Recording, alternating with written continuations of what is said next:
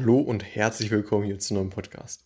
Ich möchte mal die beiden Stellenbezeichnungen Data Engineering und Data Science miteinander vergleichen im Hinblick auf ja, Projekte und Aufgabenstellungen, die in der Praxis angewendet werden. Und starten möchte ich mit dem Bereich Data Science, weil ich da eben auch momentan tätig bin äh, als Werkstudent bei der Rewe Group. Und was macht jetzt ein Data Science, äh, Data Scientist gegenüber einem äh, Data Engineer? Was man ganz, ganz grob abgrenzen. Könnte man sagen, okay, ein, ein Data Scientist ist ja derjenige, der ja, so forschend daran geht. Also äh, in diese Daten schaut, äh, ein gewisses, also das Datenverständnis, äh, ein, ein Gefühl für diese Daten haben sollte, auch, auch das Domain-Wissen äh, äh, dahinter, also sprich, wenn es jetzt Mar Marketingdaten sind, sollte er auch äh, ja, diese Marketing-Sicht auch annehmen können, äh, sich, sich da in dem Bereich auch auskennen können, entsprechend. Und auf der anderen Seite haben wir den, den Data Engineer, der eben ja, da, dafür zuständig ist, diese Datenstrecken, das heißt Daten von A nach B äh, zu, zu, zu, transportieren. Äh, und das Ganze, und, und das hat stets mit, einer sehr, sehr hohen Automatisierung der Themen zu tun.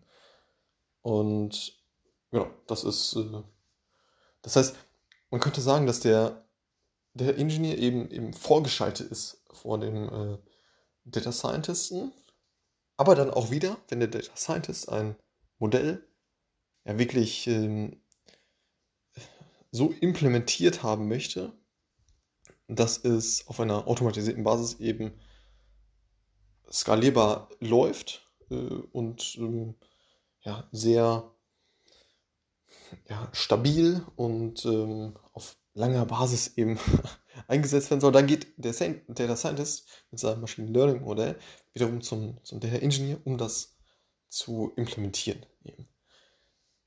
Und das sind so ganz grob die Unterschiede. Wenn wir jetzt nochmal reingehen äh, zum Data Science äh, bzw. Data, Data Scientist, dann geht es, wie gesagt, eher darum, das Datenverständnis aufzubauen, sich Daten ganz genau anzuschauen und daraus eben ja, einerseits äh, Modelle zu, zu erstellen und ja, andererseits auch äh, Tests durchzuführen, so, oftmals. Dass man, dass man sagt, okay, man hat so eine Marketingkampagne gefahren und man möchte jetzt schauen, okay, war das Ganze profitabel? Wie hat sich das ausgewirkt auf ähm, verschiedene Metriken? Wie haben wir den, den Churn verringert oder ähnlichem? Also die, die Abwanderung von Kunden durch diese Kampagne. Ne? Der, geht, der geht da wirklich tief rein in diese Themen. Muss ja nicht nur Marketing, äh, müssen ja nicht nur Marketingaspekte sein. Kann auch im Vertrieb sein oder kann auch in Logistikprozessen sein, etc. Und da wirklich richtig reinzugehen in die Daten, sich das anzuschauen und dann, ja, wie so ein, wie so ein Forscher eben, äh, sich gewisse Fragen zu stellen und da wirklich explorativ ranzugehen.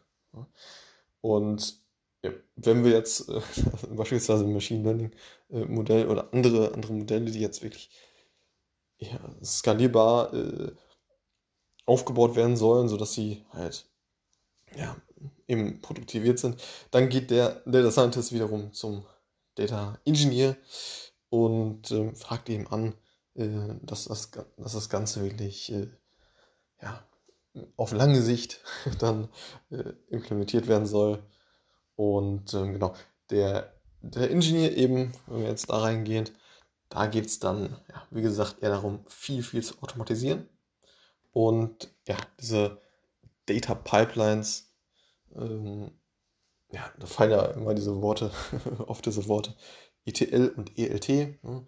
Extract, Transform and Load, beziehungsweise ja, heutzutage vermehrt eben Extract, Load und Transform, das heißt, dass man die Daten ja, aus einem System, wie beispielsweise ein ERP oder ein Tracking-Tool oder ähnliches, Daten, die dort angefallen sind, nun ja, in das ähm, irgendwie in so ein Data Lake, also in, in so einen Datenspeicher zu laden und dann äh, hinten draus transformiert, um sie dann letztendlich nutzbar zu machen für andere Anwendungen, für, für, für eben Data Scientisten, Data Analysten etc.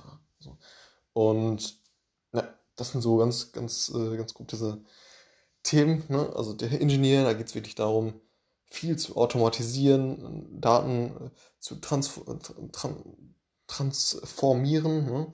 ähm, und äh, ja, in, in Speicherstrukturen reinzuladen, um sie am Ende nutzbar zu machen für die Data Scientists, Analysten und für andere Produkte.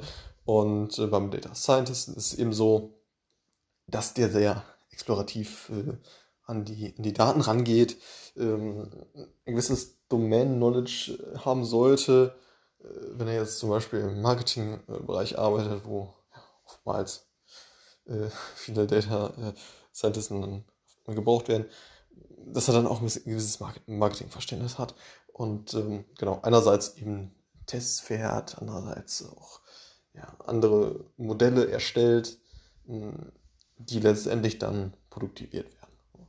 Das sind so ja, ganz grob diese beiden ähm, ja, Stellenbezeichnungen eben so. Und genau, was man zu den einzelnen Fähigkeiten, die man haben sollte und oder Tools etc. Da hatte ich äh, teilweise auch schon äh, Podcasts drüber gemacht, aber werde ich auch in Zukunft nochmal weitere rausbringen.